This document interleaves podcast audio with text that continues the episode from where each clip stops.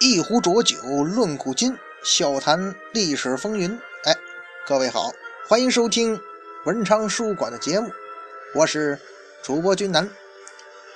漫谈三国人物，今儿啊，咱们接着聊诸葛亮。上一回啊，咱们讲到诸葛亮一出祁山啊，最后呢，是因为街亭的失守啊，导致整个战局失败了。之后我们又简要的分析一下，或者说。推测一下，诸葛亮第一次北伐的目的啊，可能是占据陇右，所以就引申出了诸葛亮为什么不采用魏延的子午谷奇谋，进而我们也就要说一下什么是子午谷奇谋呢？首先，让我们来看一段这个魏略的记载。魏略说呀，夏侯茂为安西将军，镇长安。亮与南郑与群下计议，就说这个魏国的这个驸马夏侯茂啊，做安西将军镇守长安，诸葛亮呢就在南郑跟手下人啊，呃制定这个作战计划。言曰，就魏延就说了啊。闻夏侯茂少主婿也，妾而无谋。今假言精兵五千，富粮五千，直从堡中出，循秦岭而东，当子午而北，不过十日可到长安呐。茂闻言言之，必乘船而走。长安唯有御史京兆太守耳。横门底阁与散民之谷，租州始也。比东方相合距，尚二十许日，而公从斜谷来。必足以达，如此啊，则一举而咸阳以西可定矣。咱老规矩啊，复杂的文言啊，咱就不详细解释。大体意思是什么呢？魏延认为啊，呃，就是他的计划是啊，给我五千的清兵，我从子午谷啊抄近道，奇袭长安。夏侯茂这个人呢，呃，这个怯而无谋。胆怯无谋啊，所以我到了长安，他必定闻风逃走，到时候咸阳以西啊，就一举可定。诸葛亮什么反应呢？亮以为此陷危，不如安从坦道，可以平取陇右，十全必克而无虞，故不用言计。诸葛亮认为啊，魏延你这计划太冒险，所以他没同意。那这个千古以来的争论就是，魏延这个计划。哎他有没有可能成功呢？这个问题啊，说实在的，没人能回答。为什么？因为历史不能假设呀。不过，咱们要是客观来说呀，这奇袭吧，其实都是有风险的。要不怎么叫奇袭呢？越让敌人想不到的话，其实风险就越大呀。像这个三国后期，邓艾从阴平小道奇袭成都。事前很多人也认为他不可能成功啊！一旦要是蜀汉在阴平小道任何一个险要地方设下一个关卡的话，这邓艾那是连退路都没有啊！当然了，风险巨大，背后必然就隐含着巨大的收获呀！咱们纵观诸葛亮的一生啊，诸葛一生为谨慎嘛，他是谨小慎微啊，他历次的军事行动。都是稳扎稳打，步步为营，还没开战呢，就先给自己留一条后路，目的是就算最后打败了，也能有条不紊的撤退，敌人呢也占不到什么便宜。可是反过来讲，这么稳扎稳打的结果，就是诸葛亮也很难取得让人十分惊喜的战果和大胜。当然了，咱们要从诸葛亮的角度来说呀，他不需要什么惊喜。他只需要保持我对军队的掌控，也许啊，这对他个人来说更为重要。而且这里头一个关键就是，能否夺取长安这座易守难攻的城市，这也是个问题呀。你魏延领着那个清兵到了长安，能不能攻下来呢？就算你侥幸攻下来，下一步你马上会陷入曹魏的河南方面军。和西凉方面军的夹击当中，蜀汉这边的兵力毕竟是少于曹魏的，最后的结果很可能是什么呢？长安守不住，还是要撤退。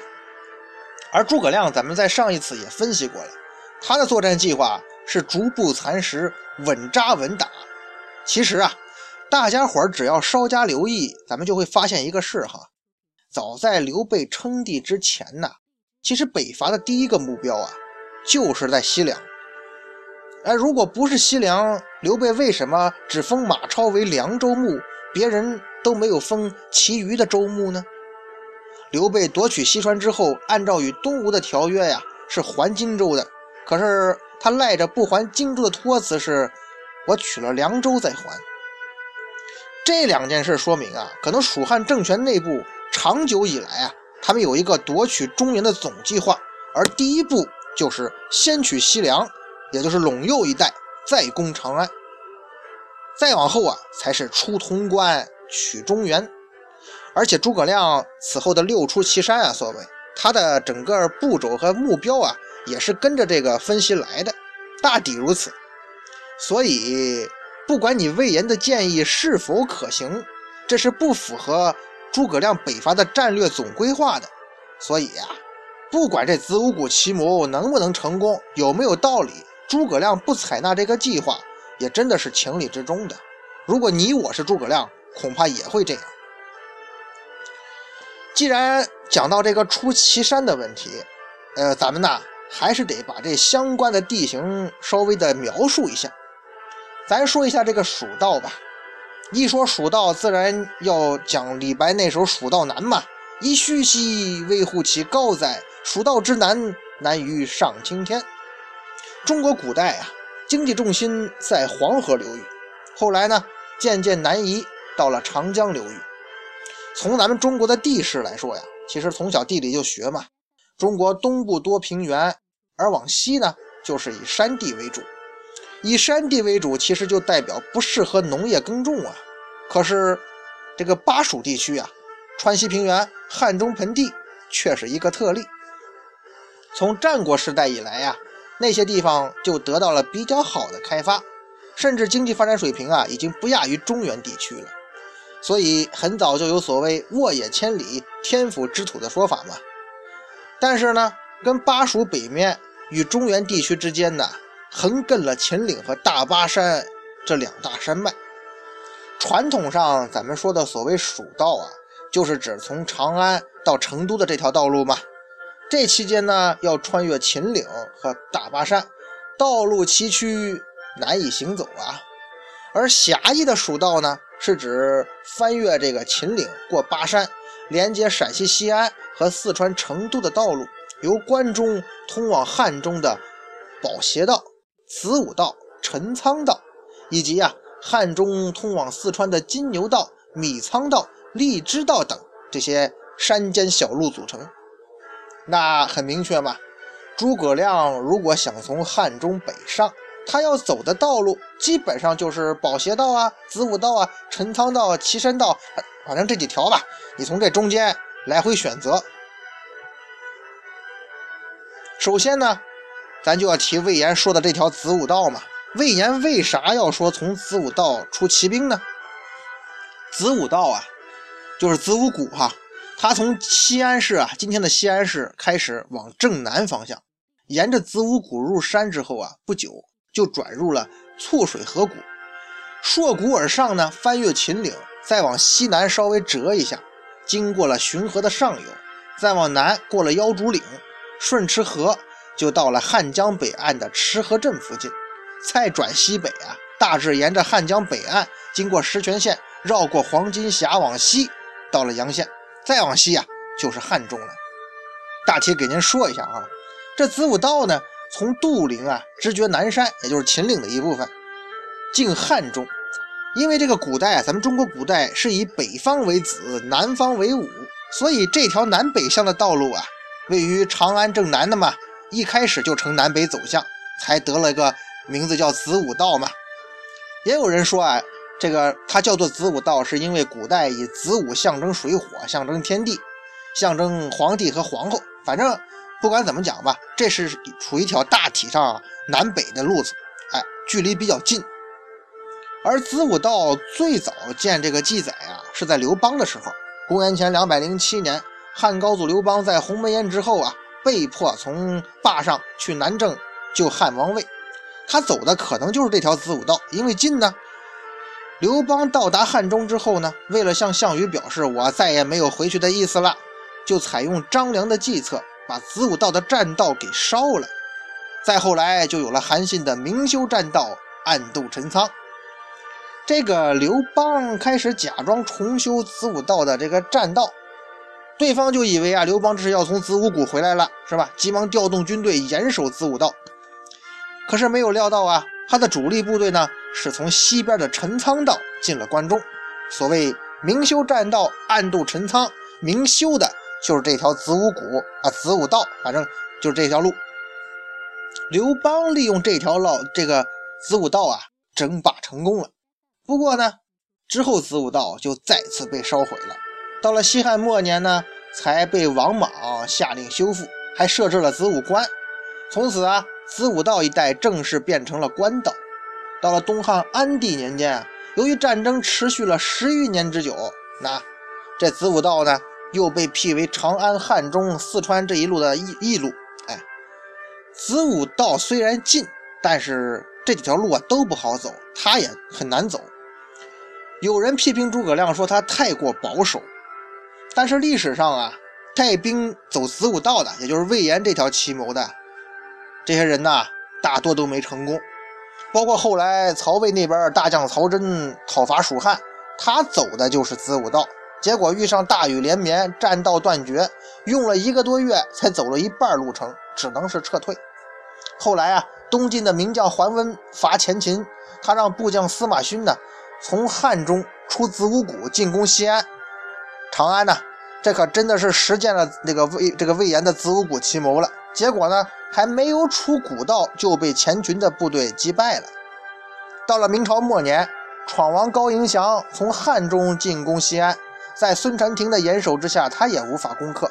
他也想从这个子午谷偷袭，但是孙传庭啊，就是在这个子午谷的黑水峪以逸待劳，双方激战四天，高迎祥溃败被俘，送往京城处死。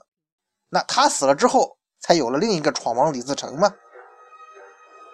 所以说呀，这子午谷奇谋啊，也许魏延能成功，但是呢，站在诸葛亮的角度啊，这个计划真的很冒险，而且从后来也不止一个人实践过嘛。对方一旦在子午谷设置这个伏兵啊，恐怕这个你这个部队啊，你即使不全军覆没啊，反正最后也得遭受损失。至于这个诸葛亮所走的岐山道呢？是从这个从甘肃天水出发，翻越岐山，经过陇南市的礼县、西河县、成县、辉县，到达汉中这个略阳县。这条路啊，比子午道要远，可是有优点呢，就是比较平坦。缺点虽然是远哈，但是诸葛亮啊，他第一次北伐的计划还是陇右嘛。再说他又是要稳扎稳打的，岐山道这种地这种路况啊，那是他的第一选择呀。从地图上咱们可以看到啊，从东往西呀，就是子午道啊、宝协道啊、陈仓道和岐山道。岐山呢是在最西边的，而诸葛亮的目的呢，第一次北伐就是陇右，所以他选择了最西边也是最远的一条路。等在陇右站稳脚跟，那在东晋长安就是坦途一片了。诸葛亮的算盘，咱得说打得很精啊。他想出其不意，一举占领陇西三郡，扩充地盘和实力。然而，他的对手反应也非常的快，魏国朝野也给予了高度的重视。魏明帝曹睿啊，亲自到长安督战，派遣大将曹真前往关右坐镇，派遣右将军张合。书这个史书记载啊，是勒兵马步骑五万军量。从官职上来说呀，曹真的职位是比张合要高一点的。可是张合呢，是曹魏阵营中所谓五子良将硕果仅存的一位啊，那是真正的百战名将，哎，身经百战哈。由此可见呢，曹魏这边人家应该也已经察觉了诸葛亮真正的战略意图，所以派出了这个得力的干将来阻击诸葛亮。于是，双方战争的焦点就集中在了街亭。为什么是街亭呢？街亭这个地方啊，山高谷深，地势险要。百度百科说呀，它是历史上重要的军事关隘、兵家必争之地，进可攻关中，退可守陇右。历史上群雄角逐，战事频繁，在这里曾进行过很多次大规模战争。什么三国时期马谡失街亭就发生在这儿。呃，我不知道大家伙儿呃了不了解哈，反正我个人啊，就我所熟悉的知识来讲哈，街亭这个地方啊，对我的印象很多都是来自于《三国演义》，而且除了三国时期啊。在这地方到底还有没有发生过其他特别有影响力的大型战斗啊？我还真没什么印象。呃，不知道大家伙有没有知道的啊？那为什么会这样呢？咱们得先说街亭这个地方了。实际上啊，到今天为止啊，街亭具体的位置在哪儿啊，也不确定，就跟赤壁一样。哎，有好几种说法。有一种说法认为啊，是甘肃秦安县以北的陇城。还有一种说法认为啊，是今天天水市麦积区的街亭古镇。陇城夫的论点认为啊，街亭就是两汉时期的略阳城。还说呀，当地有长营、大营、五营这样的地名，被认为是古战场的标志。在这一带呢，至今还有一些铜簇啊、铁刀啊、盔甲呀这些兵器出土，所以被认为是古战场的物证。至于那个街亭古镇呢，俗称街子口，是古代通关陇巴蜀的要道，正处秦岭以西，位居天水东南七十里。从这个街子口啊往南，经过白石峪、平南、天水、盐关，可以到岐山堡；又可以从这个地方经党川、立桥、两当、凤县到汉中，一直到民国初年呢，什么驼队马帮啊，也走的是这条路。所以呢，比较符合曹魏提醒张合那句话啊：“秦岭之西有一路可通岐山，中间一隘口，地名街亭，是去汉中的咽喉要地。”咱们要再从诸葛亮再三告诫马谡那段话嘛：“街亭虽小，干系甚大，此地奈无城郭，又无险阻。”哎，这两方面的描述啊，倒是比较符合街亭古镇的地形地貌。不管哪一种说法对吧，反正街亭这个地方它之所以重要，还是因为地理位置嘛。从地图上我们可以看到啊，街亭属于山间的一个三岔路口，往南可以到汉中，往西呢是陇右，往东是大路平坦直通长安。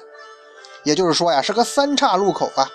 如果魏军先占据街亭，那就意味着会切断蜀汉和陇右三郡之间的联系。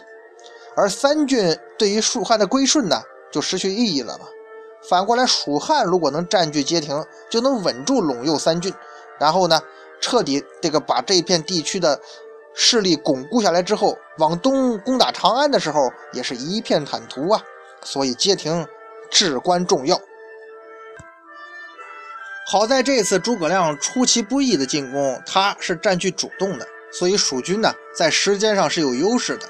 他一定会早于魏军到达街亭，所以诸葛亮在这个时候，他要做的就是选择一名合适的先锋官，带兵去占领街亭，在那里等待大军的到达。这其实是一个看似简单的任务，却是一个至关重要的任务。诸葛亮必须选择一名可靠的、经验丰富的将领来担任这个职位，但出乎所有人的意料。诸葛亮选择了从来没有带过兵的马谡。